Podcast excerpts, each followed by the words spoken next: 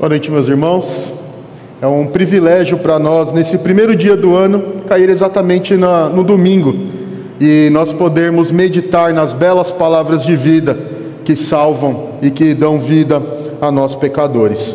Convido os irmãos a abrirem suas Bíblias em Mateus, capítulo 7, versículos 13 ao 27. Esse é o final do Sermão do Monte no qual Jesus nos instrui a respeito do reino e como é a caminhada do cristão nessa vida de peregrinação. Mateus capítulo 7, versículos 13 ao 27, assim diz a palavra do Senhor. Entrem pela porta estreita, porque larga é a porta e espaçoso é o caminho que conduz para a perdição, e são muitos os que entram por ela. Estreita é a porta e apertado é o caminho que conduz para a vida, e são poucos os que o encontram. Cuidado com os falsos profetas, que se apresentam a vocês disfarçados de ovelhas, para, mas por dentro são lobos vorazes. Pelos seus frutos vocês os, os conhecerão. Por acaso se colhem uvas de espinheiros ou figos de ervas daninhas? Assim toda árvore boa produz frutos bons porém a árvore má produz frutos maus. A árvore boa não pode produzir frutos maus, e a árvore má não pode produzir frutos bons. Toda árvore que não produz bom fruto é cortada e jogada no fogo. Assim, pois, pelos seus frutos vocês os conhecerão. Nem todo que me diz Senhor, Senhor entrará no reino dos céus, mas aquele que faz a vontade de meu Pai que está nos céus. Muitos naquele dia vão me dizer: Senhor, Senhor, nós não profetizamos em Seu nome, e em Seu nome não expulsamos demônios, e em Seu nome não fizemos muitos milagres? Então lhes direi claramente: Eu nunca conheci vocês. Afastem-se de mim, vocês que praticam o mal. Todo aquele que ouve estas minhas palavras e as pratica será comparado a um homem prudente que construiu a sua casa sobre a rocha. Caiu a chuva, transbordaram os rios, sopraram os ventos e bateram com força contra aquela casa, e ela não desabou, porque tinha sido construída sobre a rocha. E todo aquele que ouve estas minhas palavras e não as pratica, será comparado a um homem insensato que construiu a sua casa sobre a areia. Caiu a chuva, transbordaram os rios, sopraram os ventos e bateram com força contra aquela casa, e ela desabou, sendo grande a sua ruína. Oremos ao Senhor. Senhor nosso Deus, nós pedimos a tua direção nesse momento para compreender a tua palavra, que o Senhor nos ilumine e nos direcione. Assim te pedimos em nome de Jesus. Amém. Meus irmãos, para aqueles que já leram o livro O Peregrino, ele descreve a jornada do cristão da cidade da destruição até a cidade celestial. E naquele, naquela alegoria que John Bunyan escreveu, cristão se encontra no início aflito, chorando muito e preocupado porque ele percebeu, ao ler um livro que ele tinha em suas mãos, que a destruição era certa. E aquele homem, então, aos prantos, em desespero e agonia, procura um jeito de salvar-se, um jeito de fugir daquela destruição que é eminente. Então ele encontra a evangelista, um homem que lhe aponta o caminho para a salvação, o caminho para fugir da destruição. E quando ele pergunta: Como posso livrar-me da destruição? Evangelista responde a ele: Vê ao longe aquela porta estreita, vê ao longe aquela luz radiante, pois fixe o seu olhar naquela luz e suba direto até lá. Ao chegar, você verá a porta, bata e lhe dirão o que fazer. E assim o livro descreve esse, essa peregrinação desse homem, buscando a porta estreita, aquela luz que lhe foi indicada, até chegar à cidade celestial. A Bíblia nos diz que nós somos como peregrinos. E como peregrinos, caminhamos em direção a um destino final. O exemplo de Abraão, por exemplo, foi de um homem que o autor aos Hebreus diz que ele recebeu a promessa de uma terra, de uma descendência, mas ele não viu a completude da promessa, porque ele aguardava uma cidade que tinha fundamentos. Os olhos de Abraão estavam naquele ponto final, estavam na cidade eterna, e assim então, o Sermão do Monte, ele nos descreve essa jornada. Como que nós caminhamos em direção ao alvo para o qual Deus nos chamou. Então Jesus faz isso no sermão como um todo. observe na sua Bíblia, a partir do capítulo 5, ah, nós podemos dividir de algumas formas aqui o texto, e o capítulo 5 ele nos mostra, nos versículos 3 até o 16, como o cristão deve ser, por meio das bem-aventuranças, e como ele deve se comportar no mundo sendo sal e luz. Depois Jesus passa a mostrar, nos versículos 17 ao 48, como interpretar a lei, como olhar para aquilo que Deus nos ordena e viver por ela, como era diferente daquilo que os mestres da lei ensinavam. Depois disso, capítulo 6, versículos 1 até o 18, Jesus mostra como é o nosso relacionamento com Deus. Então ele fala a respeito das esmolas, como nós devemos orar e como deve ser o jejum. Então, como que a nossa religião deve ser praticada. Depois disso, Jesus fala dos versículos 19 a 34 sobre como é o nosso relacionamento com posses materiais. O que nós devemos buscar? Devemos ficar aflitos com o dia de amanhã? Jesus então diz que Deus é quem nos dá todas as coisas e nós devemos buscar, em primeiro lugar, o reino de Deus e a sua justiça. Depois disso, no capítulo 7, versículos 1 a 12, Jesus diz ou mostra como deve ser a nossa relação com o próximo. Então, até aqui, Jesus mostrou como as prioridades do reino e o próprio reino são completamente diferentes daquilo que qualquer ser humano pode produzir como religião. Não é, não é aquela religião legalista que busca só pelo cumprimento das coisas a salvação. Não está nos homens a possibilidade de redenção, mas está no próprio Deus. E é então que o nosso texto dessa noite Jesus chama aqueles que o ouviram a entrarem no reino, a receberem aquelas palavras como as palavras de salvação e de redenção. Então, a partir disso, Jesus então vai mostrar, e nós vamos pensar aqui em três ideias desse texto. A primeira delas é o convite do Senhor, versículos 13 e 14, a nós entrarmos na porta e seguirmos pelo caminho. A segunda ideia, tomar cuidado com os falsos guias que se apresentam para nos direcionar nessa caminhada, versículos 15 a 23. E a terceira ideia é que nós devemos estar preparados para essa jornada. E em tudo isso, Jesus vai mostrar qual é o destino, qual é o ponto final dessa caminhada. Então, a primeira ideia que Jesus coloca aqui nesse texto é a de que nós devemos entrar pela porta estreita e andar pelo caminho apertado. Essa ideia ela já estava presente na teologia judaica. Ah, por exemplo, Deuteronômio 30, versículo 15, quando Moisés já está no final do seu discurso, às portas de entrarem na cidade, na, na terra prometida, ele disse ao povo: Vejam, hoje coloco diante de vocês a vida e o bem, a morte e o mal. Provérbios 28, 6 também. Ali Salomão escreve: Melhor é o pobre que anda na sua integridade do que o perverso nos seus caminhos, ainda que seja rico. E essa realidade permeia toda a revelação bíblica. Deus coloca diante de nós, diante do seu povo, seguir pelo caminho, seguir a sua vontade. Ou então, o outro caminho possível é o caminho da destruição, o caminho da condenação. Foi isso que aconteceu com Israel no Antigo Testamento.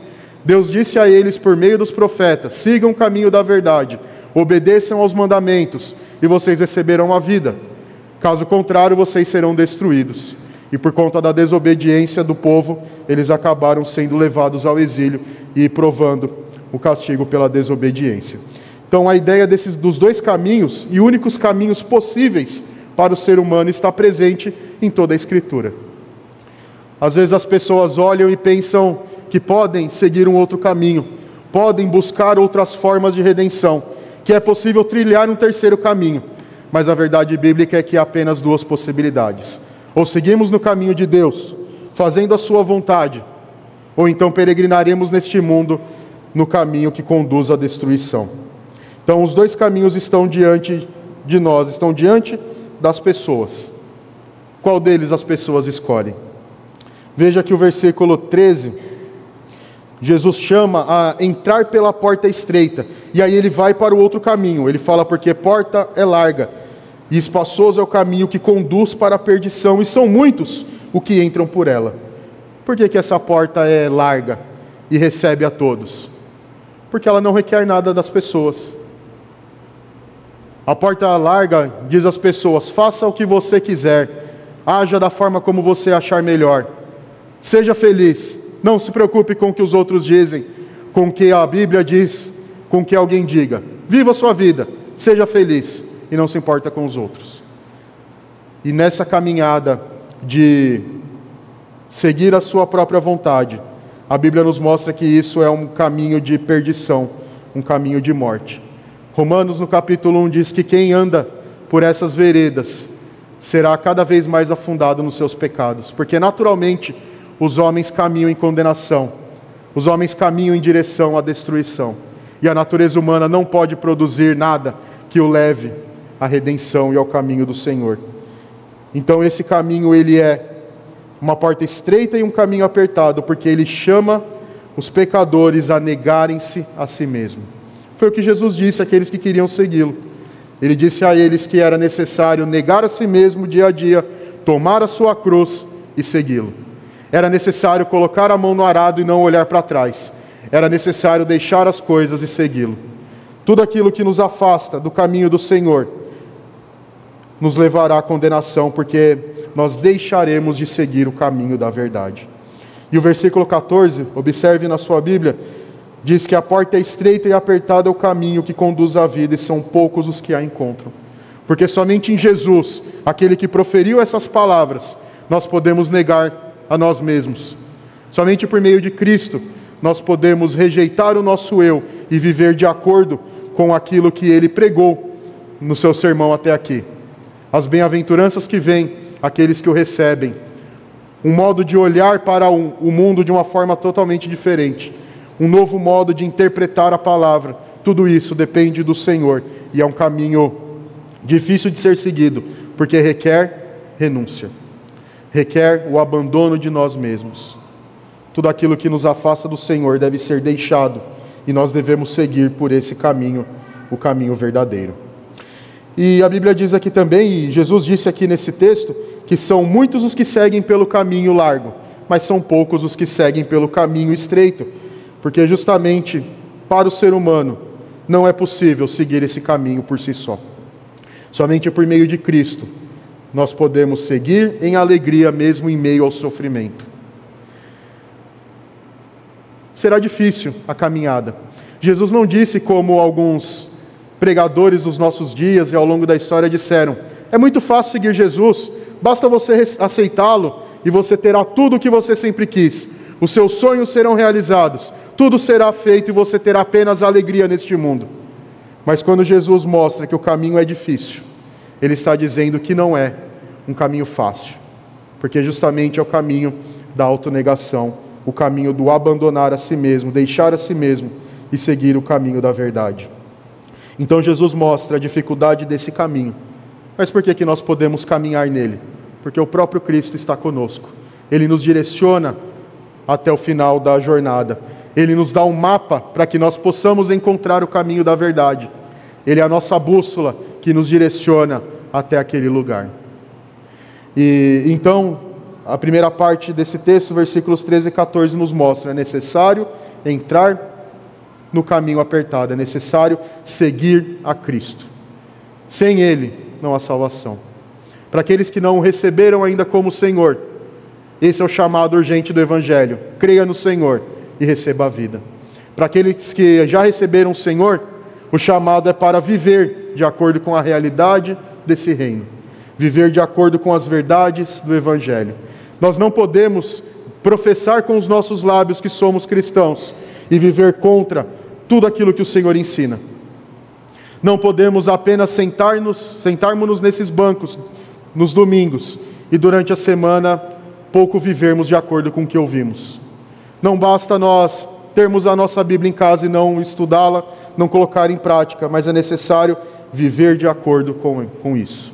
É necessário a conversão e é necessária a santificação. E esse é o caminho do Senhor para a salvação. A segunda coisa que Jesus nos mostra nesse texto é que nessa caminhada se colocarão mestres. Alguns deles serão falsos mestres que tentarão nos desencaminhar do caminho, tentarão nos tirar dessa jornada. Versículos 15 até o 23 nos falam a respeito disso. O versículo 15, observe que ele é a premissa básica. E depois, os versículos 16 ao 20, Jesus vai mostrar como nós podemos identificar quem são os falsos mestres, e os versículos 21 a 23 vão nos mostrar qual é o destino desses homens, o que os aguarda no final. Então Jesus diz no versículo 15 para tomar cuidado com os falsos profetas, que se apresentam a vocês disfarçados de ovelhas, mas por dentro são lobos vorazes. A palavra que Jesus usa aqui é de um, de um alerta, de urgência. Tome cuidado, não é porque nós já pertencemos ao Senhor que nós estamos, podemos deixar de vigiar, que nós devemos deixar as, a guarda baixar. Um exército, quando deixa de vigiar numa batalha, ele será derrotado, porque ele não estará esperando o inimigo, ninguém vai perceber o inimigo chegando e eles serão derrotados. Então, o chamado de Jesus para nós é para tomar cuidado. Observe, esteja vigilante, esteja atento. A caminhada será difícil, e nessa caminhada, falsos profetas aparecerão para te ensinar coisas que não têm a ver com o caminho. Voltando à história do peregrino, ele se encontrou com um homem desses, que quando perguntou para ele: Onde você está indo? Ele disse: Estou indo para a porta, porque me disseram que lá encontraria salvação. Aquele homem disse para ele: Não faça isso, esse não é o caminho. Esse caminho trará para você dor e sofrimento. Vá até aquela, aquela montanha que há um homem ali que te trará o ensino necessário para a salvação. E esse falso profeta que se colocou no caminho do peregrino indicou o caminho do legalismo. Então o peregrino, quando sai do seu caminho, ele se apavora e se desespera, até que de novo vem o evangelista e o coloca de novo no caminho da verdade. Então, meus irmãos, nós devemos tomar cuidado com esses lobos vorazes que se colocam em meio da igreja evangélica. Nós temos acesso à internet e podemos ver uma infinidade de mensagens pregadas, muitas delas com texto lido, com uma aparente cara de evangelho, mas que na verdade é apenas o ensino de lobos devoradores. Eles não querem salvar os cordeiros do Senhor, mas eles querem destruí-los. E até a imagem que Jesus usa aqui é muito interessante, porque ele fala de uma ovelha que é inofensiva e não pode matar como um lobo mata, e a de um lobo voraz que está atrás de uma presa para devorar e destruir. Esses homens se colocam como ovelhas, como alguém que faz parte da igreja, terão um linguajar parecido com o linguajar que nós temos, falarão sobre as coisas do reino, falarão sobre textos que conhecem, falarão sobre coisas celestes, mas as suas obras não mostram que eles são, de fato, servos do Senhor. É uma pregação vazia, como nós vamos ver aqui na sequência. Então, Jesus nos chama a tomar cuidado com o falso ensino. E isso é muito importante porque muitas vezes nós vemos pessoas dizendo: olha, ele está pregando sobre Jesus, deixe que ele faça isso. Mas o ensino perverso não leva as pessoas para a redenção levará para a destruição. E pior ainda, por meio do engano, afastará a pessoa de ouvir o verdadeiro evangelho. Somente pela graça do Senhor, essa pessoa enganada e cheio de, de ensinos errados poderá voltar aos caminhos, porque esses lobos vorazes se colocam para isso. E essa instrução, ela não está apenas aqui, mas se você já leu as cartas de Paulo, vai ver como em vários lugares ele diz: tomem cuidado, tomem cuidado Homens vão se levantar, pessoas vão se levantar para enganar. Em Apocalipse, nós lemos que no capítulo 13, ou melhor, nos capítulos 16, 19 e 20, nós lemos a respeito de um falso profeta que se levanta junto à besta para enganar, para destruir, para levar à condenação. Então, esse é um chamado urgente. E os profetas passaram por isso. Jeremias, no capítulo 6, versículo 14 profetiza ali dizendo sobre esses falsos profetas que eles curam superficialmente a ferida do meu povo, dizem paz, paz, quando não há paz. E o mesmo Ezequiel diz no capítulo 3, versículo 13, versículo 10. Porque naqueles dias Deus enviou os profetas para exortar ao povo a voltarem aos caminhos do Senhor. Deixem de seguir os falsos deuses, obedeçam ao Senhor, senão a destruição virá Jeremias, que estava já perto do exílio, profetizou dizendo: Está perto. Mas o que, que os falsos profetas falavam? Não, rei, povo, tudo isso é mentira. Tudo isso que ele fala não é verdade. Nós teremos paz, segurança, prosperidade. O reino vai muito bem. E esses homens então faziam com que o povo deixasse de ouvir a verdade do Senhor, deixassem de se voltar em obediência ao Senhor, arrependidos pelos seus pecados, e, e achassem que a paz estava ali presente diante deles. Então, esses falsos profetas fazem com que as pessoas deixem de vigiar no seu caminho. Então, nós devemos tomar cuidado com o que ouvimos e devemos sempre validar à luz das Escrituras a mensagem que temos ouvido. E como então podemos identificar quem são esses falsos profetas? Versículos 16 a 20 nos diz que pelos seus frutos vocês os conhecerão. Por acaso se colhem uvas dos espinheiros ou figos de ervas daninhas? Assim toda árvore boa produz frutos bons, porém a árvore má produz frutos maus. A árvore boa não pode produzir frutos bons, e a árvore má não pode produzir frutos bons. Toda árvore que não produz bom fruto é cortada e jogada no fogo. Assim, pois, pelos seus frutos os conhecerão. É possível nós colhermos limões de uma laranjeira? Ou quando vemos um pé de jaca, a gente começa a procurar maracujás? É o que Jesus faz aqui, versículo 16, quando ele pergunta se podem, ah, nós podemos colher uvas dos espinheiros ou figos de ervas daninhas. A expressão que nós temos aqui é que traz uma resposta: é claro que não. É possível que enganadores, roubadores, mentirosos digam a verdade e ajam segundo a verdade? Claro que não. Nós podemos até à distância olhar para os frutos de um espinheiro, por exemplo, e pensarmos que é um outro fruto, mas quando você chega perto, você perceberá que aquele fruto não é o que você achava. Então, como identificar um falso profeta? porque as suas palavras não condizem com os seus atos. Nós vemos na Bíblia que os frutos eles revelam aquilo que flui de dentro do coração transformado. Aqueles que foram remidos pelo Senhor produzem frutos dignos de arrependimento. Esse foi o chamado de João Batista aos seus ouvintes. Produzam frutos dignos de arrependimento. Não professe só com os lábios que você foi resgatado, mas mostre com a sua vida o que aconteceu.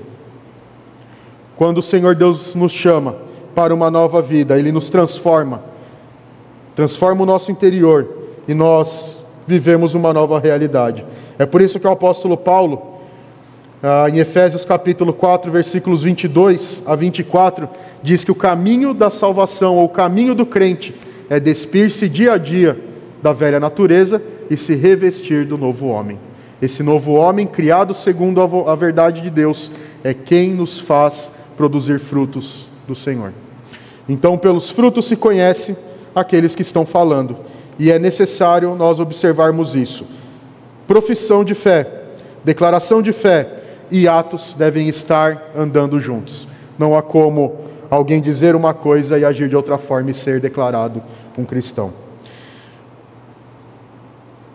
E aí Jesus diz que isso não é possível nos versículos 17 e 18, porque uma árvore má não pode produzir um fruto bom, e assim também um fruto bom, mal não pode ser produzido por uma árvore boa. E a palavra aqui usada para frutos maus e árvore má é árvore podre e frutos podres. Porque esses homens podem produzir apenas morte, mal. Não podem produzir nada que seja bom. Versículo 19: Toda árvore que não produz bom fruto é cortada e jogada no fogo, assim, pois, pelos seus frutos vocês o conhecerão. Então, qual é o destino desses homens que agem contra a vontade de Deus e que, pelos seus atos, mostram que não são povo do Senhor? A condenação os aguarda. E é isso que os versículos 21, já no 20 foi dito, e os versículos 21 a 23 revelam. Versículo 21: Nem todo que me diz Senhor, Senhor entrará no reino dos céus mas aquele que faz a vontade de meu Pai que está nos céus. Muitos naquele dia vão me dizer: Senhor, Senhor, não, nós não profetizamos em Seu nome, em Seu nome não expulsamos demônios, em Seu nome não fizemos muitos milagres? Então lhes direi claramente: Eu nunca conheci vocês. Afastem-se de mim, vocês que praticam o mal. Então observe que naquele dia, Jesus está apontando para o dia do julgamento, o dia em que todos serão julgados diante de Deus. Aqueles homens se colocarão na sua presença, declarando o senhorio de Cristo, declarando que Cristo é o Senhor. Mas como nós vimos nos versículos anteriores, isso é apenas mais, é mais uma vez apenas aquilo que eles falam. não é o que está no coração deles. Porque todas as suas obras, todas as suas atitudes, ações, mostram exatamente ao contrário.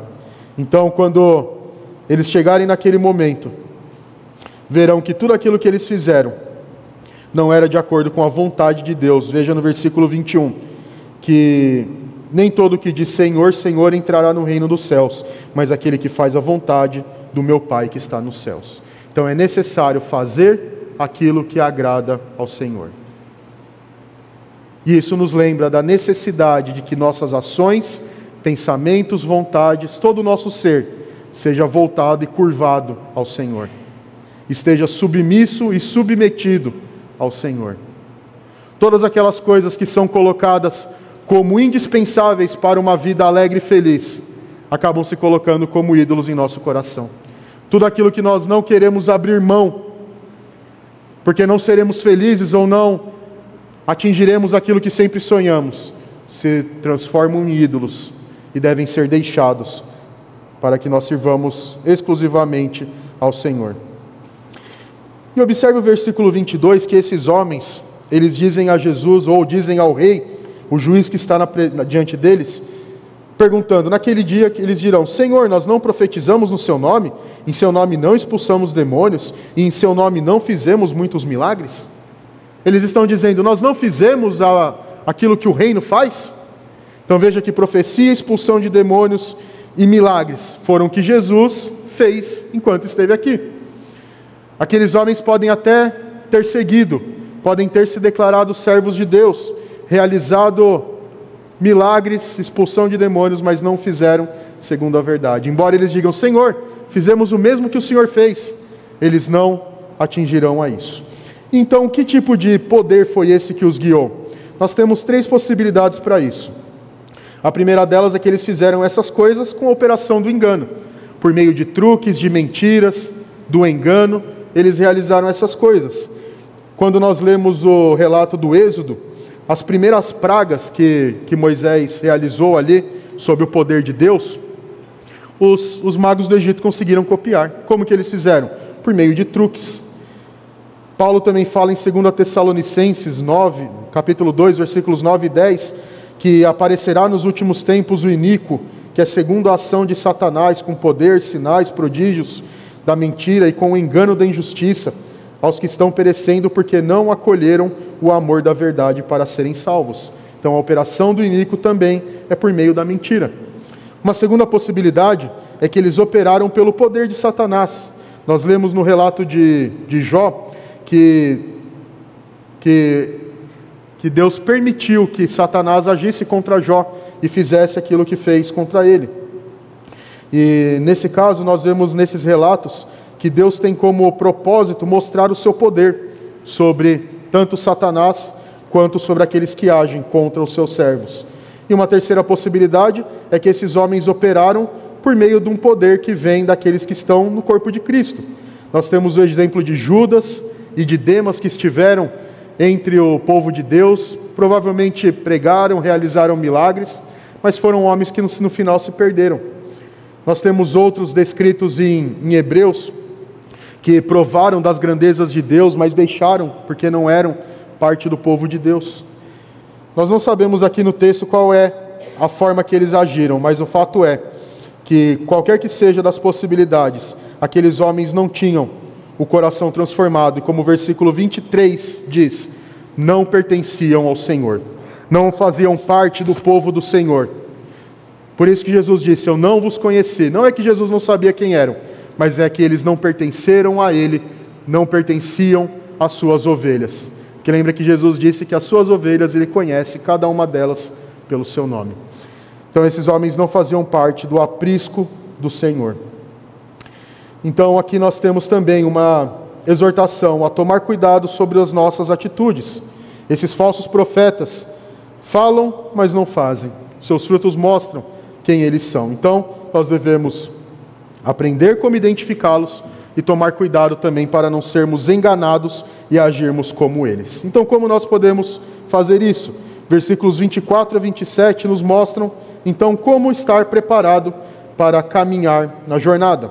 Jesus fala aqui sobre dois homens que construíram suas casas num local onde havia estiagem. Então, durante um período do ano, as chuvas não apareciam, o rio secava, então eles iam até aquela parte seca e construíam a sua casa. Mas eles sabiam que em determinado momento do ano a chuva viria com, com vento, com força, ah, o rio de novo tomaria o seu leito e encheria de novo, e aquele lugar onde eles construíram a casa seria atingido pela, pelas enxurradas. Só que a diferença desses homens é que um deles, sabendo disso, se preparou para esse momento, enquanto o outro não deu importância e construiu a casa de qualquer forma, sem qualquer segurança. Acompanhe a leitura do versículo 24 e 25. Diz: Todo aquele, pois, que ouve estas minhas palavras e as pratica, será comparado a um homem prudente, que construiu a sua casa sobre a rocha. Caiu a chuva, transbordaram os rios, sopraram os ventos e bateram com força contra aquela casa, e ela não desabou, porque tinham sido construída sobre a rocha. Então, quem é esse que constrói a sua casa com segurança? Quem é esse que tem alicerces seguros para quando as aflições vêm? É aquele que ouve estas palavras, que ouve tudo aquilo que Jesus vinha dizendo, que ouve tudo aquilo que Jesus diz, que ouve tudo aquilo que o Senhor nos revela. E não somente ouve, observe na sua Bíblia aí, que ele também pratica. Antes, Jesus falou sobre pregar e agir. Agora ele fala sobre ouvir, aprender, guardar e praticar aquilo que se ouve. Então veja a ênfase que Jesus dá na vida transformada. Como que nós podemos caminhar, peregrinar por este mundo? Vivendo as realidades eternas. Vivendo de acordo com o reino, de acordo com as suas prioridades. Então, esse homem prudente construiu a sua casa na rocha. Veio a chuva, os rios transbordaram, os ventos sopraram, bateram com força contra aquela casa e ela não desabou, porque ele estava firmado na rocha. Se você se lembrar da leitura dos, dos Salmos, você poderá se lembrar que em vários momentos, ou em vários salmos, o salmista diz: nós, nós devemos nos firmar na rocha que é o Senhor o Senhor é uma rocha que nunca é derrubada, que nunca é abalada. O reino de Deus está firmado numa rocha, porque justamente aqueles que estão no Senhor, crendo nas verdades do Evangelho, nunca serão abalados.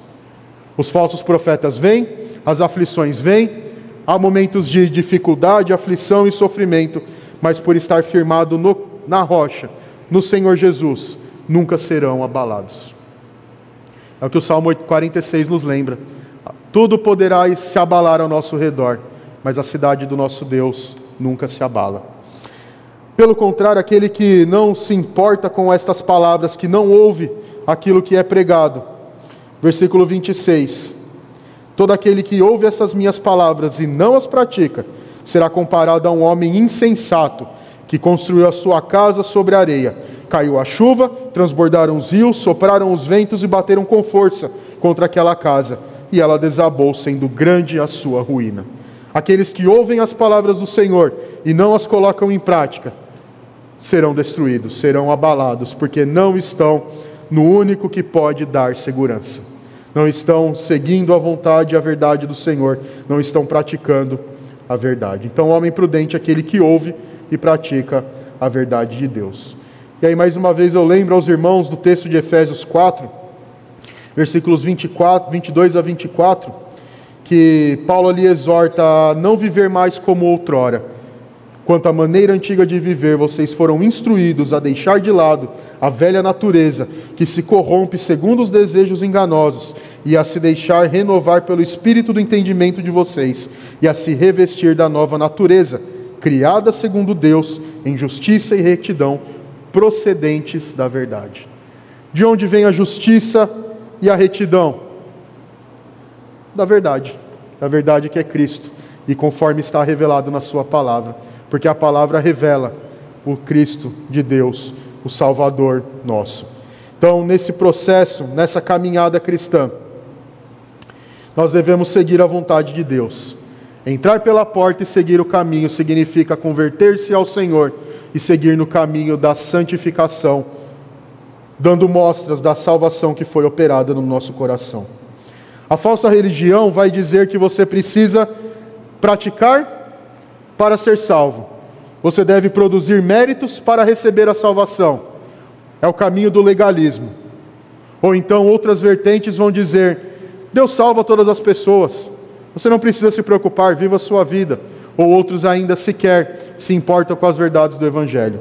Mas a verdade revelada na palavra é a de que, se não seguirmos ao Senhor, se não crermos no Seu nome, nós estaremos condenados. E naquele dia nós ouviremos dele: Não te conheço, não sei quem é você, porque não, você não faz parte das minhas ovelhas. Então, nós, meus irmãos, que fomos salvos pelo Senhor, fomos regenerados para uma viva esperança, devemos seguir o caminho da verdade.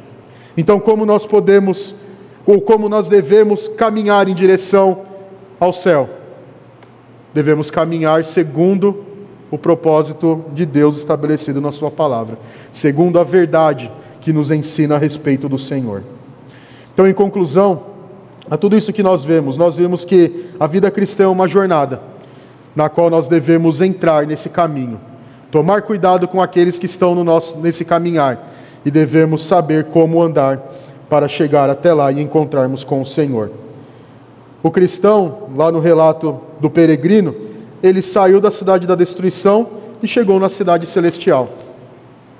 A caminhada dele não foi fácil, mas ele foi guiado pela palavra e foi sustentado pelo Senhor da cidade celestial. Outros se colocaram no caminho dele, mas não encontraram a salvação, porque não estavam dispostos a negar a si mesmo. Então, nessa jornada, meus irmãos, que Deus nos propõe, ou a jornada para a qual Deus nos chama a seguir, ela não será fácil, mas ela será guiada pelo Senhor. Ele nos deu o mapa para chegarmos lá, ele nos deu a bússola para chegarmos lá, e ele nos deu a companhia para chegar lá que é Ele mesmo.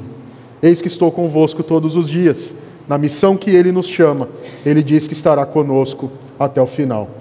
E por isso é necessário que, enquanto nós estamos nesta vida caminhando com Ele, nós devemos tomar cuidado com o que ouvimos e aprendemos da palavra. Atos 17, 11 e 12, Paulo fala, ou Lucas registra, a respeito dos crentes de Bereia, que questionavam aquilo que ouviam para ver se estava de acordo com a verdade do Senhor. Porque, como diz Pedro, na sua primeira carta, capítulo 3, versículo 15, nós devemos saber dar a razão da nossa esperança. Como você é salvo? Se alguém te perguntar, como eu faço para fugir da condenação? Você sabe indicar a ele o caminho? Ou antes disso, você está trilhando esse caminho da forma como o Senhor te chamou para fazê-lo? Porque isso envolve todas as nossas faculdades, desejos, anseios, ações, práticas, nós precisamos estar convencidos da palavra, mas ela também deve ser colocada em prática na nossa vida. Lembre-se das palavras de Jesus: Nem todo que diz Senhor, Senhor entrará no reino dos céus, mas aquele que faz a vontade do meu Pai que está nos céus. Existem apenas dois caminhos: um de vida e salvação, e outro de morte e perdição. Se tiver alguém aqui no nosso meio que ainda não recebeu o Senhor como Senhor da sua vida, é necessário isso para ser salvo. É necessário Cristo, é necessário o Redentor para que você fuja da ira vindoura.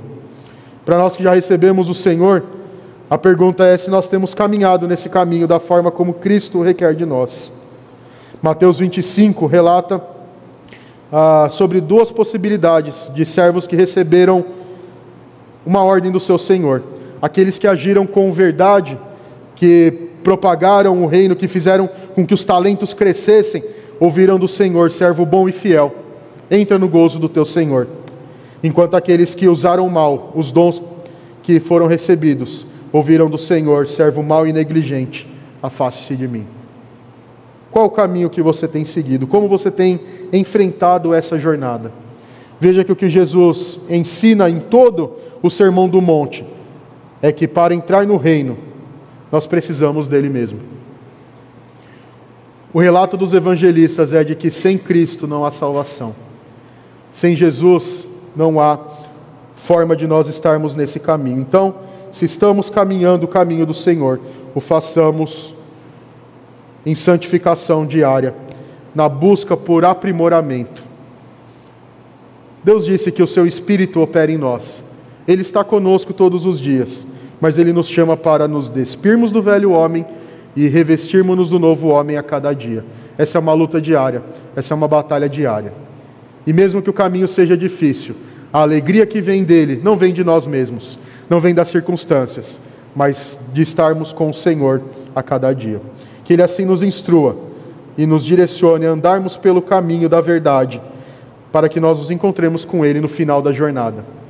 Partindo da cidade da destruição, nos encontremos com ele na cidade celestial, onde há alegria e gozo indizível e onde o Senhor reina e reinará pelos séculos dos séculos. Vamos orar. Senhor nosso Deus, diante da tua palavra que nos mostra a maravilha do Senhor e a graça das tuas obras, e também nos chama a vivermos uma nova para uma nova esperança uma nova realidade. Nós nos colocamos submetidos à tua vontade, clamando para que o Senhor nos ajude a agirmos assim. Que teu Espírito nos capacite a cada dia, Senhor, para que nós possamos resistir ao falso ensino, a rejeitar qualquer qualquer forma de religião que nos afaste do Senhor. Ajuda-nos a conhecer a tua palavra, a ouvir e colocar em prática, a professar e viver, a agir de acordo com ela. Não permita, Senhor, que nós vivamos aquém daquilo que o Senhor nos chamou para sermos. Não nos permita, Senhor, estarmos confortáveis com uma vida que não agrada o Senhor em muitas áreas. Ajuda-nos, Senhor, a desejar o genuíno leite que dá o crescimento. Ajuda-nos a desejar nos parecer mais com o Senhor a cada dia e que assim possamos, Senhor, ser transformados de glória em glória até nos encontrarmos com o Senhor nas moradas eternas. Oramos a Ti em nome de Jesus. Amém.